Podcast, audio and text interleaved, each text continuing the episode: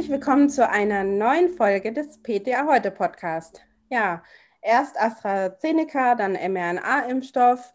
Darum geht es heute. Mein Name ist Cornelia Neth und die STIKO hat ihre Empfehlungen zur AstraZeneca-Impfung geändert. Fortan sollen einmal mit Vaxzevria, so heißt der AstraZeneca-Impfstoff, Geimpfte als Zweitdosis eben kein Vaxzevria mehr erhalten, sondern einen mRNA-Impfstoff. Ja, was sind die Gründe für den neuen Impfrat? Wie gut wirkt das Ganze? Und vor allem, in welchem Abstand soll geimpft werden? Das sind die Fragen, die wir heute klären. Und ich spreche darüber mit Celine Müller. Sie ist Apothekerin und Redakteurin bei DATS Online und eben dadurch meine Kollegin. Hallo Celine. Hallo, guten Morgen, Conny. Ja, die STIKO rät zu einem neuen Impfschema bei der AstraZeneca-Impfung. Was genau hat sich denn da geändert und warum? Ja, das stimmt. Die äh, Ständige Impfkommission hat tatsächlich am 1. Juli ihre Empfehlung zum Vektorimpfstoff von AstraZeneca, Vaxzevria, du hast es ja schon gesagt, geändert. Und zwar soll künftig jeder, der bereits eine Dosis Vaxzevria erhalten hat, als zweite Dosis eben kein Vaxzevria bekommen, sondern eben einen mRNA-Impfstoff. Wenn man das so zusammenmischt, diese Impfungen, spricht man auch von einer gemischten oder kombinierten oder eben auch heterologen Impfserie. Und äh, in der Tat ist auch diese Empfehlung nicht ganz neu ähm, zu heterologen heterologen Impfungen, denn die STIKO hatte bereits zum 1. April zu heterologen Impfschemata geraten, damals allerdings nur für unter 60-Jährige und ab dem 1. Juli soll es jetzt wirklich für alle gelten. Ähm, das heißt, altersunabhängig, einfach jeder, der einmal AstraZeneca geimpft war, soll bitte künftig einen mRNA-Impfstoff als Zweitdosis erhalten. Ja, da gibt es ja einen kleinen Unterschied. Was waren denn damals die Gründe? Nochmal so als kleines äh, Fresh-up. Und was sind heute die Gründe? Was hat sich geändert? Ja, so ist es. Also um es kurz zu sagen, damals ging es eher um die Nebenwirkungen und jetzt geht es eher um die Wirkung. Im Frühjahr riet die STIKO tatsächlich nur Jüngeren zu der gemischten Impfserie, dabei ihnen häufiger als bei Älteren, wenn auch da sehr, sehr selten schwere und teils thrombo, äh, tödliche thromboembolische Komplikationen auftraten, die eben in Zusammenhang mit der AstraZeneca-Impfung gebracht wurden.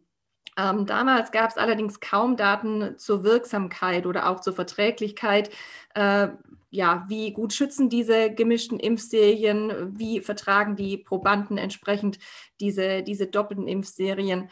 Ähm, und das hat sich jetzt tatsächlich geändert. Mittlerweile gibt es mehrere Untersuchungen, die eben den heterologen Impfserien eine sehr gute Wirksamkeit bescheinigen. Und das ist natürlich auch was, äh, was die STIKO den Bürgern nicht vorenthalten will.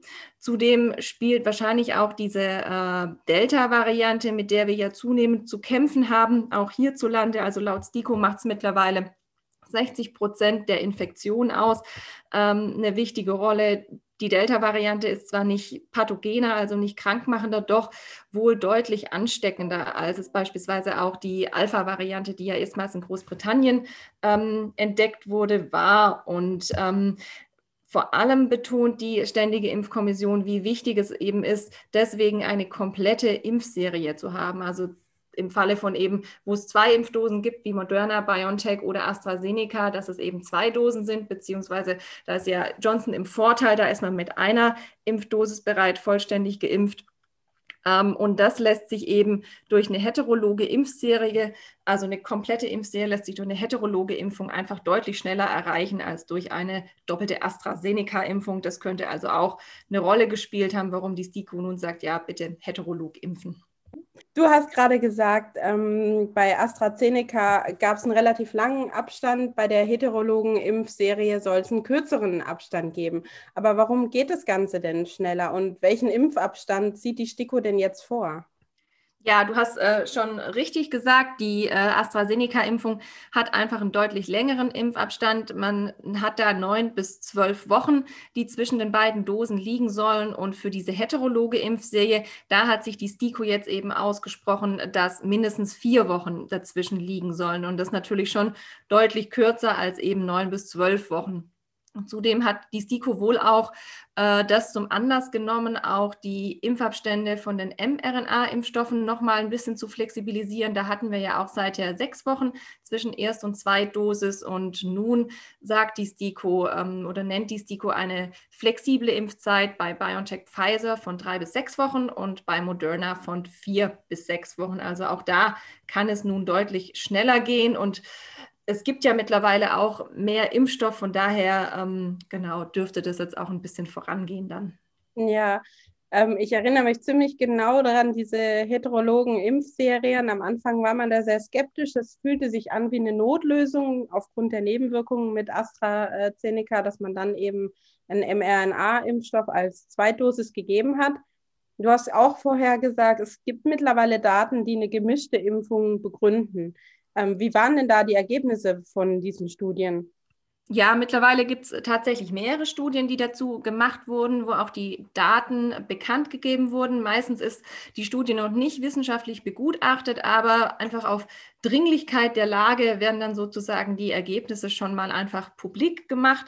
Die jüngste Studie ist die Comcov-Studie der Universität Oxford und die hat äh, vier Impfschemata verglichen und zwar eine doppelte AstraZeneca-Impfung mit einer AstraZeneca-BioNTech-Impfung und im anderen Arm eben eine doppelte BioNTech-Impfung gegen eine BioNTech AstraZeneca-Impfung geimpft wurde, da im Abstand von 28 Tagen und von 84 Tagen, wobei bislang eben nur die Ergebnisse vorliegen von dem 28-tägigen Impfabstand, also 84 Tage müssen wir uns noch ein bisschen gedulden. Und das Ziel der Studie war jeweils die Nichtunterlegenheit der heterologen Impfserie zur homologen Impfserie zu bewerten. Das heißt, einmal durfte die AstraZeneca-BioNTech-Impfung nicht schlechter wirken als die doppelte Astra-Impfung und die BioNTech-Astra-Impfung, die durfte nicht schlechter wirken als die doppelte BioNTech-Impfung und die Wirksamkeit, die wurde eben festgemacht an den Antikörperkonzentrationen. Ähm, was aufgefallen ist bei den Ergebnissen, dass die geringste Antikörperantwort tatsächlich eine doppelte AstraZeneca-Impfung ausgelöst hat ähm, und die höchste Antikörperantwort eine doppelte BioNTech-Impfung. Und die heterologen Impfserien, die lagen da so ein bisschen dazwischen, wobei ähm, AstraZeneca BioNTech geimpfte eine bessere Antikörperantwort noch hatten als BioNTech Astra. Geimpfte. Also das scheint irgendwie auch eine Rolle zu spielen, ob ich zuerst einen Vektorimpfstoff gebe und dann einen mRNA-Impfstoff oder einen mRNA-Impfstoff zuerst und dann den Vektorimpfstoff.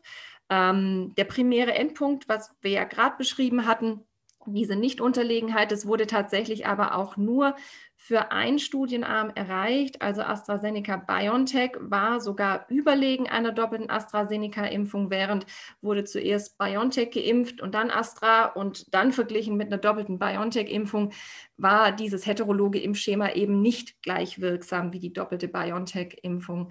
Da muss man dazu sagen, das ist natürlich auch schwierig, ähm, weil man mit einer doppelten BioNTech-Impfung natürlich einen viel höheren Maßstab setzt als mit einer doppelten Astra-Impfung. Astra hatte in den Zulassungsstudien etwa 60 Prozent Wirksamkeit, BioNTech 95 Prozent. Also das ist jetzt irgendwie auch kein, keine große äh, Hexerei zu sagen, ähm, ja, wahrscheinlich äh, ist es schwieriger, die 95 Prozent zu erreichen, als eben die 60 Prozent.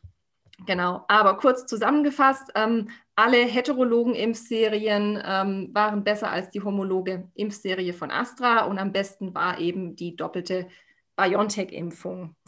Äh, wichtig ist ja in dem Zusammenhang auch immer, wie verträglich ist denn das Ganze. Diese Daten sind schon ein bisschen länger publik ähm, und die Sicherheitsdaten haben eigentlich gezeigt, dass zwei heterologe Impfserien ein bisschen mehr systemische Nebenwirkungen machen, wobei auch die nur von kurzer Dauer waren. Und äh, vor allem musste auch kein Proband deswegen im Krankenhaus deswegen behandelt werden. Und das ist natürlich schon auch mal ähm, ja, sehr gut.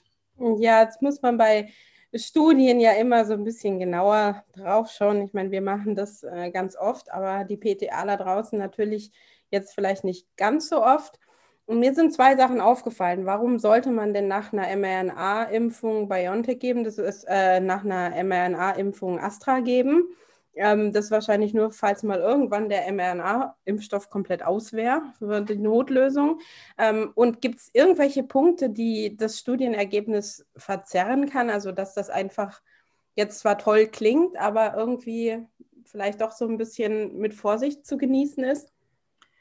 Ja, zu dem ersten Punkt, den du angesprochen hast, warum die auch untersucht haben, ähm, erst BioNTech zu geben und dann Astra, ähm, weiß ich jetzt natürlich auch nicht. Man kann sich natürlich schon überlegen, ähm, wenn die jetzt gezeigt hätte, dass diese Impfung genauso gut wirksam ist wie Astra BioNTech und vielleicht noch genauso gut wirksam wie eine doppelte BioNTech-Impfung, dass man natürlich einfach die Impfstoffe sehr, sehr flexibel einsetzen könnte. Und dann wirklich, auch was du angesprochen hast, bei eventuellen Engpässen, man einfach sagt, okay, BioNTech gibt es jetzt vielleicht gerade nicht, aber wir haben ja gezeigt, ähm, wenn wir dann als Zweitdosis Astra geben, ist es genauso toll.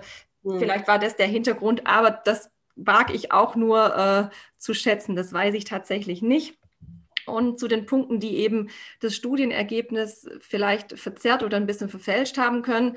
Ähm, da räumen die ta tatsächlich die äh, Forscher auch ein paar Schwächen ein. Zum einen war die Teilnehmerzahl sehr klein. Also es waren 463 Teilnehmer, die an der Studie mitgemacht haben. Und das sind eigentlich viel zu wenig, um eine Impfwirksamkeit mhm. nachzuweisen. Also wenn man in die großen Zulassungsstudien guckt, beispielsweise von BioNTech, dann waren da 40.000 Probanden eingeschlossen. Mhm. Und das Zweite ist natürlich auch die Überlegung, ja, warum hat denn Vaxzevria jetzt irgendwie so schlecht abgeschnitten und die doppelte Vaxzevria-Impfung doch am schlechtesten von allen Impfschemata? Und da überlegen sich die Wissenschaftler, vielleicht war einfach der Impfabstand mit 28 Tagen doch viel zu kurz. Also die WHO, die rät zu einem Impfabstand bei AstraZeneca von acht bis zwölf Wochen. Wir hatten jetzt gerade mal vier Wochen in der Studie. Vielleicht konnte das volle Potenzial von dieser Vektorimpfstoff, äh, von dieser Vektorimpfung halt auch einfach nicht ja komplett ausgeschöpft werden. Da dürften wir aber ja noch Ergebnisse kriegen, wenn eben die 84 Tage Impfabstand ausgewertet sind. Ja, das war jetzt die sogenannte Comcov-Studie. Wenn man das dann mal irgendwo hört, ist das das Einzige, was da gemacht worden ist oder gibt es noch mehr? Genau, und dann gibt es tatsächlich noch die Combivac-S-Studie. Auch da haben die spanischen Wissenschaftler ähm, eben sehr robuste Antikörpertiter gefunden, wenn heterolog geimpft wird. Und zwar hatten sie siebenfach höhere Antikörpertiter mit einer AstraZeneca, ähm, gefolgt von BioNTech-Impfung, verglichen mit einer homologen Impfserie. Da ist allerdings eine kleine Schwäche von der Studie, dass die keinen Parallelarm hatten mit den homologen Impfserien. Das heißt, die haben die Daten von den homologen Impfserien einfach aus früheren Studien genommen und dann mit den Daten verglichen, die sie eben jetzt zu der heterologen Impfserie erhoben haben. Und das ist natürlich ein Verzerrungspotenzial, weil vielleicht auch andere Virusvarianten ähm, jetzt im Umkreis sind und die Antikörperantwort einfach beeinflussen. Aber ich glaube, so als Fazit können wir mitnehmen, ähm, heterologe Impfserien scheinen den aktuellen Daten zufolge gerade sehr wirksam, auf jeden Fall wirksamer als eine doppelte AstraZeneca-Impfung und die hat immerhin eine Zulassung geschafft ähm, und sie scheinen auch sicher hinsichtlich der Nebenwirkungen. Ja, dann ähm, können die Kunden, die jetzt vielleicht so ein bisschen verunsichert in die Apotheke kommen nach einer Astra-Erstimpfung, jetzt dann doch mitbekommen haben, sie bekommen einen mRNA-Impfstoff, ein bisschen beruhigt werden. Es gibt drei aussagekräftige oder mehr oder weniger aussagekräftige Studien, die auf jeden Fall darauf hindeuten, dass das alles ähm, gut wirksam ist und dass es vor allem sicher ist. Das ist ja das Allerwichtigste. Dann sage ich dir vielen Dank, dass du uns Danke auf den auch. aktuellen Stand gebracht hast und bedanke mich auch bei unseren Zuhörerinnen und Zuhörern und schalten Sie doch auch beim nächsten Mal wieder mit ein. Bleiben Sie gesund und bis bald. Tschüss.